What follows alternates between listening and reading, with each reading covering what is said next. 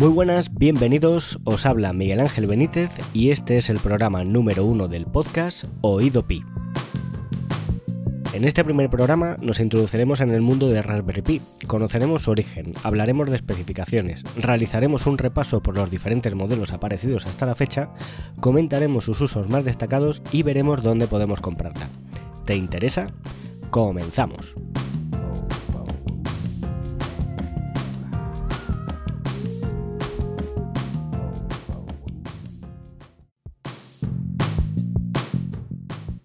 ¿Qué es una Raspberry Pi?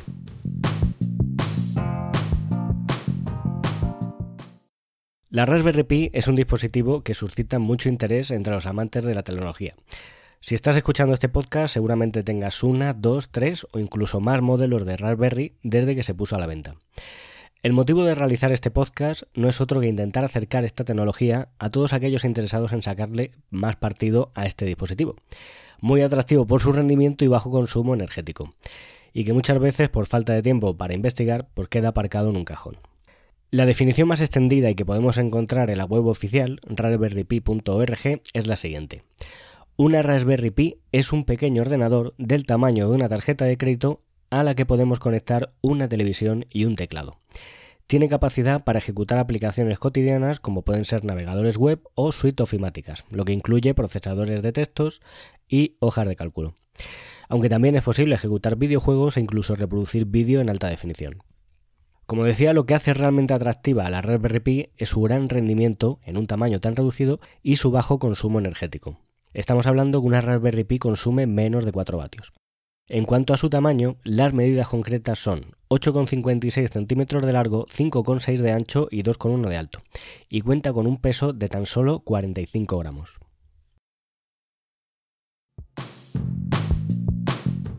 Orígenes de la Raspberry Pi.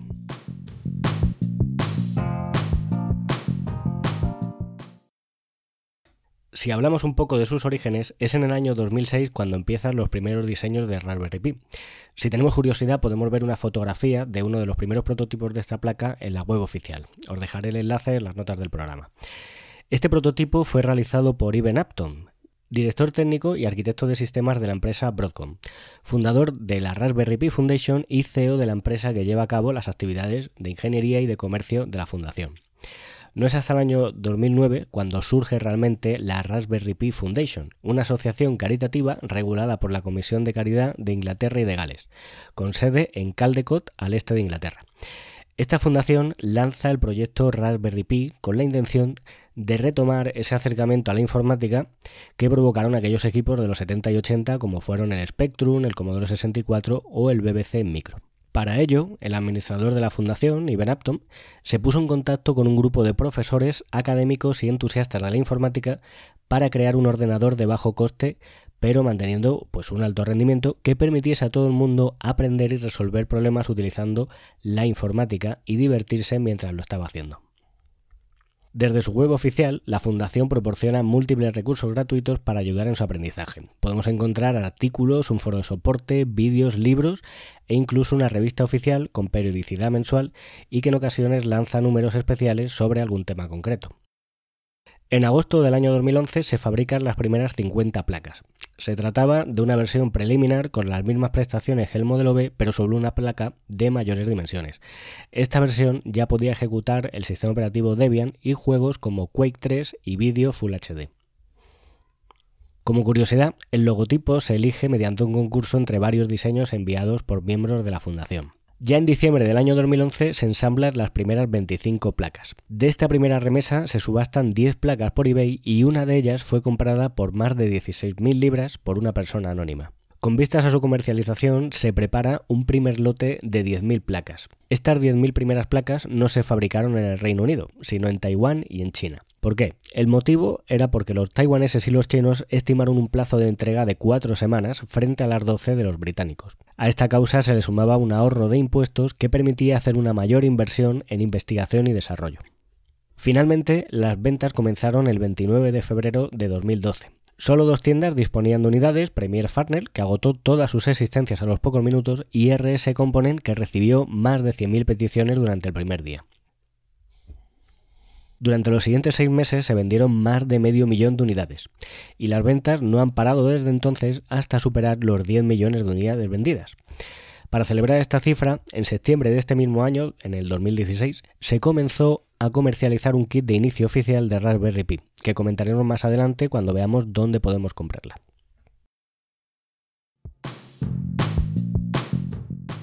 Orígenes de la Raspberry Pi.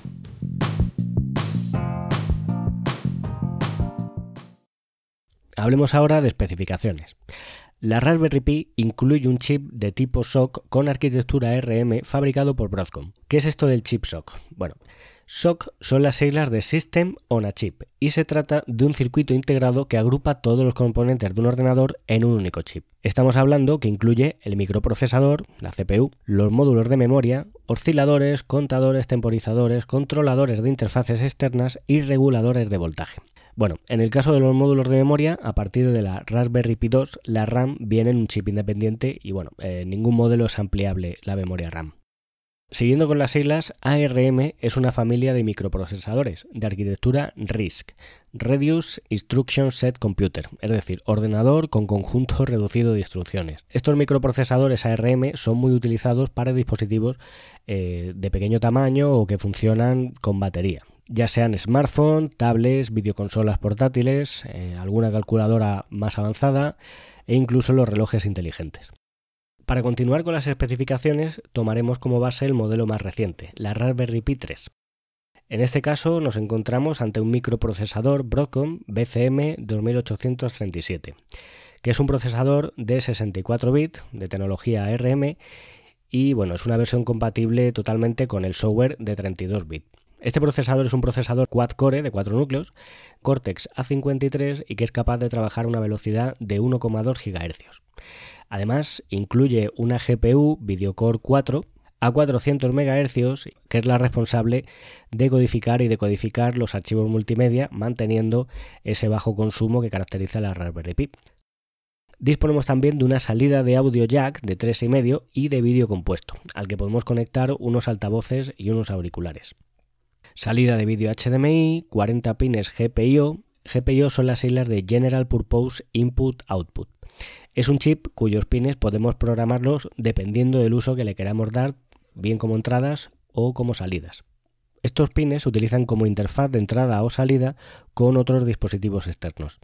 Dispositivos externos que pueden ser, por ejemplo, pues otras placas, eh, a lo mejor módulos de Arduino y es muy típico empezar la programación de, con estos pines utilizando pequeños diodos LED y resistencias y haciendo pues un pequeño programita que te permita encenderlos y apagarlos. La Raspberry Pi también cuenta con un conector DSI, que son las siglas de Display Serial Interface, que nos va a permitir conectar una pantalla. También cuenta con un conector CSI, que no tiene nada que ver con la serie de televisión, son las siglas de Camera Serial Interface y que nos va a permitir conectar una cámara.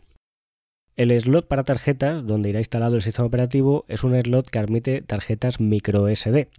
Y en cuanto a los puertos USB, contamos con cuatro puertos USB 2.0. Podemos encontrar también un puerto Ethernet RJ45 y la Raspberry Pi 3 incluye también un chip para la conexión por Wi-Fi y Bluetooth 4.1 eh, de bajo consumo. Entre sus elementos, algo muy demandado por los usuarios de versiones anteriores es un switch de encendido y apagado. El arranque de la Raspberry se produce simplemente conectando el cable de alimentación. El apagado, desde la típica opción que ofrecen los sistemas operativos para apagar el sistema. Si pensamos desconectarla del todo, debemos observar los LED y que todos se apaguen salvo el de alimentación. Debemos esperar por seguridad unos segundos para garantizar la parada de todos los servicios del sistema y operaciones de escritura sobre la tarjeta. Una vez hecho esto, podemos desconectar tranquilamente la Raspberry. Hay que tener en cuenta que un fallo durante el apagado puede provocar que el sistema operativo se corrompa y sea necesaria la reinstalación del sistema operativo. El rendimiento, como os decía, es muy alto. En la web oficial comparan el rendimiento del modelo 1 de Raspberry Pi con el de una Xbox original, o también con un Pentium 2 funcionando a 300 MHz pero con mejores gráficos. El último modelo, la Raspberry Pi 3, es un 50% más rápida que la Raspberry Pi 2, En todos los modelos es posible realizar overclock. ¿Qué es el overclock? Esto es una práctica que permite que un componente electrónico funcione a una velocidad de reloj mayor, por encima de las especificaciones del fabricante. Por ejemplo, una Raspberry Pi 1 funciona a 700 MHz por defecto, pero podría llegar a funcionar a 800. O una Raspberry Pi 2 que funciona a 900 podría llegar hasta 1000. ¿Para qué hacemos esto? Con esta técnica vamos a conseguir que el procesador trabaje más rápido y con este incremento de velocidad podemos hacer que videojuegos exigentes a nivel gráfico funcionen mejor y vayan más fluidos. Por contra, vamos a perder estabilidad en el sistema y seguramente acortemos la vida útil del procesador, por lo tanto no es una práctica muy recomendable. Al incrementar la frecuencia de reloj, aumenta el consumo de corriente y por tanto el calor desprendido por los componentes electrónicos es mucho mayor. Por ese motivo, si aún así tienes en mente realizar esta técnica con tu Raspberry Pi, es aconsejable utilizar disipadores para ayudar a la refrigeración del dispositivo. En cuanto a conexiones, quizás podamos echar en falta una salida de vídeo VGA, pero por su tamaño y considerarlo ya una tecnología obsoleta, pues no se ha incluido. No obstante, es posible utilizar adaptadores HDMI VGA, pero con alimentación externa. Os dejaré también un enlace. Lo mismo sucede con la salida RCA, que al estar combinada con la salida de audio necesitaremos un adaptador si queremos conectar una Raspberry modelo B Plus 2 y 3 a un televisor antiguo. Un detalle del conector HDMI es que soporta el estándar CEC, por lo que podremos encender y apagar la Raspberry con el mando de la tele. Ya para finalizar este apartado de especificaciones vamos a hablar de la alimentación. La Raspberry Pi se alimenta a través de un puerto micro USB de 5 vatios y la intensidad de corriente necesaria dependerá de los dispositivos externos que vayamos a conectar. Incluso en determinados casos, al conectar un disco externo puede ser necesaria una fuente de alimentación adicional. Los puertos USB de una Raspberry Pi son capaces de suministrar entre 500 y 600 mAh, Existe también una configuración por software que nos permite llegar hasta 1,2 amperios, pero según mi experiencia la verdad es que no es muy fiable y a mí pues no me ha funcionado. He necesitado una fuente de alimentación adicional si quería conectar un disco externo. Modelos de Raspberry Pi.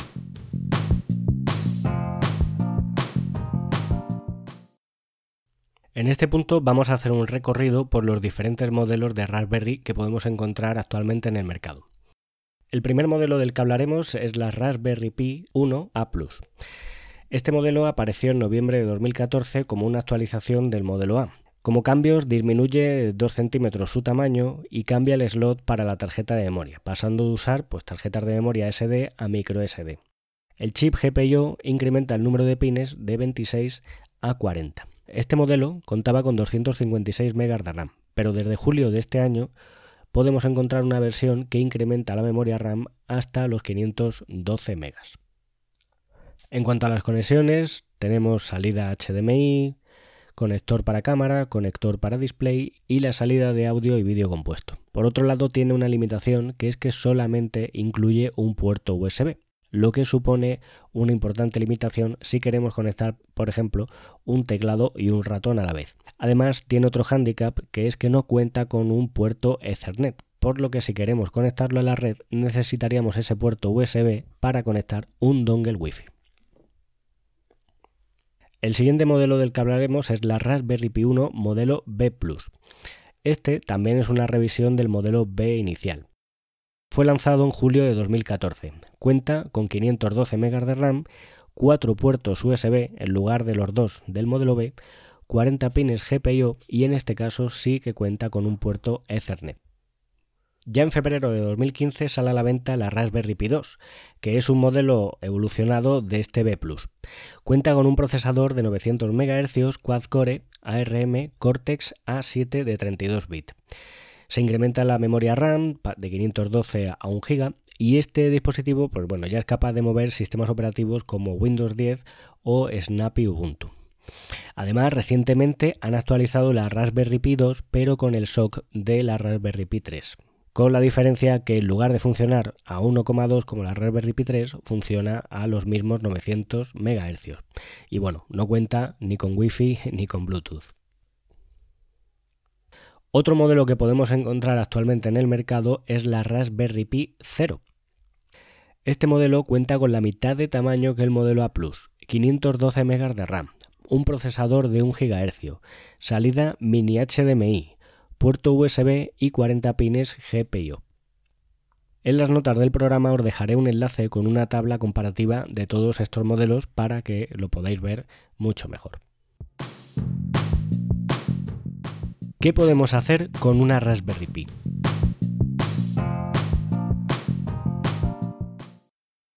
Los usos de la Raspberry Pi son de lo más variopintos. Podemos utilizarla como centro multimedia para reproducir música, imágenes y vídeo, Podemos hacer un sistema, un pequeño sistema de control domótico en nuestra casa, utilizarla por supuesto como emulador de videojuegos. De hecho, en babuleando.com tenéis un montón de tutoriales sobre RetroPie, una distribución que nos permite emular aquellas videoconsolas de los 70, 80 y 90 como Super Nintendo, Game Boy, Mega Drive. Y bueno, eh, es una distribución que me encanta y tengo previsto hacer más tutoriales sobre, sobre ella. Podemos usar la Raspberry Pi para montarnos una emisora de radio, un sistema Ambilight, como este sistema de iluminación para el panel trasero que llevan algunos televisores. Podemos montar un sistema NAS, utilizarla también para crear una nube privada tipo Dropbox o incluso pues, para descarga de torrents. También pensando en un uso más formativo podemos construir pequeños robots, eh, complementándolo también con placas de Arduino, montarnos un clúster o incluso, bueno, pues aprender lenguajes de programación. ¿Qué lenguajes? Es muy típico eh, utilizar la Raspberry Pi para aprender Python, Scratch, aunque también podemos utilizar lenguajes compilados para ARM, como pueden ser pues, Java, C++ o Ruby. Hablando de sus usos, esta semana ha sido noticia la construcción de un patinete eléctrico usando una Raspberry Pi 0. Este patinete es capaz de alcanzar los 30 km por hora y cuenta con una autonomía para 10 km. Su creador es un estudiante de 17 años, Matthew Timmons Brown, conocido como el chico Raspberry Pi. Este chico lleva traseando con la Raspberry desde que apareció el primer modelo, tiene un canal de YouTube donde va subiendo vídeos y tutoriales y cuenta ya con más de 55.000 suscriptores. El chico se inspiró en el patinete eléctrico que utiliza el youtuber norteamericano Casey Neistat para moverse por la ciudad de Nueva York. Os dejaré un enlace a su blog donde ha colgado un vídeo donde podemos ver el patinete funcionando y donde cuenta los pros y contras del desarrollo del proyecto. Además, lo acompaña de enlaces al material que utilizó para su fabricación y el código fuente del proyecto. Para terminar este apartado, decir que dependiendo del uso que queramos darle a la Raspberry Pi, pues es recomendable utilizar una u otra distribución. Bueno, ya os adelanto que el próximo episodio tratará sobre las distribuciones más destacadas de la Raspberry Pi. ¿Dónde comprar una Raspberry Pi?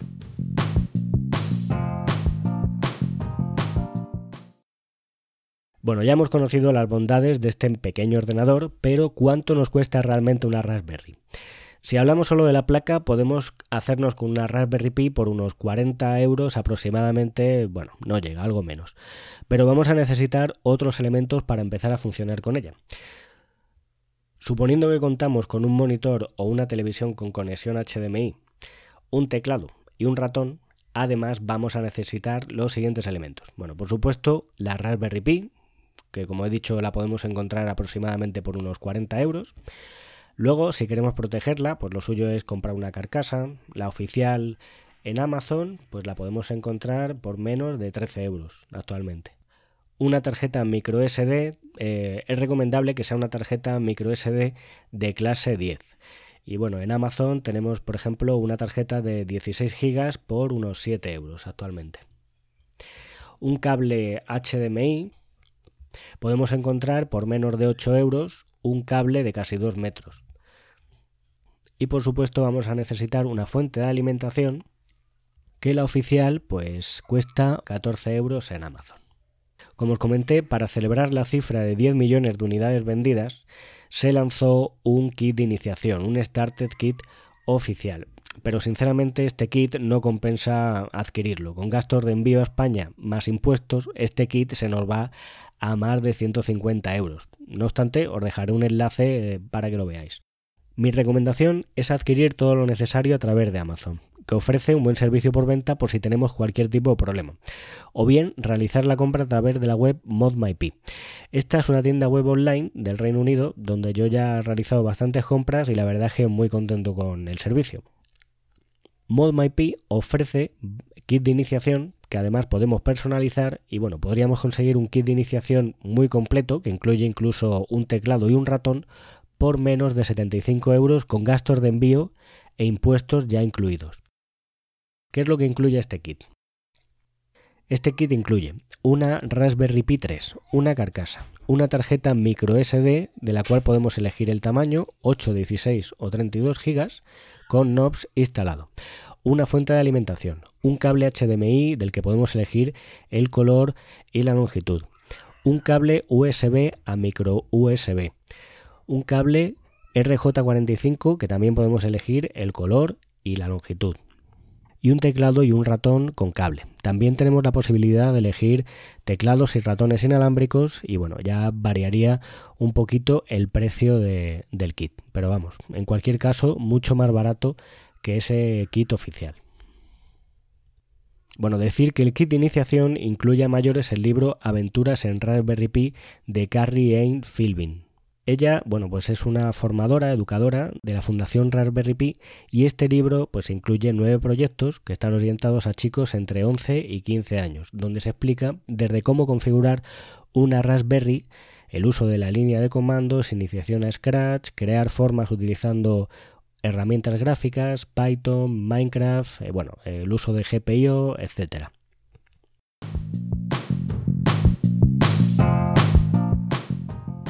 Y hasta aquí este primer programa del podcast Oído Pi. Si tienes cualquier duda, comentario o sugerencia, puedes contactar conmigo a través de Twitter, arroba manbenítez, o bien utilizando la cuenta del blog, arroba babuleando, o el formulario de contacto que encontrarás en babuleando.com barra contacto. Además, si has realizado algún proyecto interesante con Raspberry Pi, tienes un blog, un podcast o un canal de YouTube y quieres darte a conocer a través del programa, pues te animo a que contactes conmigo. Recordad también que os dejaré los enlaces en las notas del programa y en la entrada del blog que acompañará a este audio. Muchísimas gracias por escuchar, hasta el próximo programa. Un saludo y feliz semana.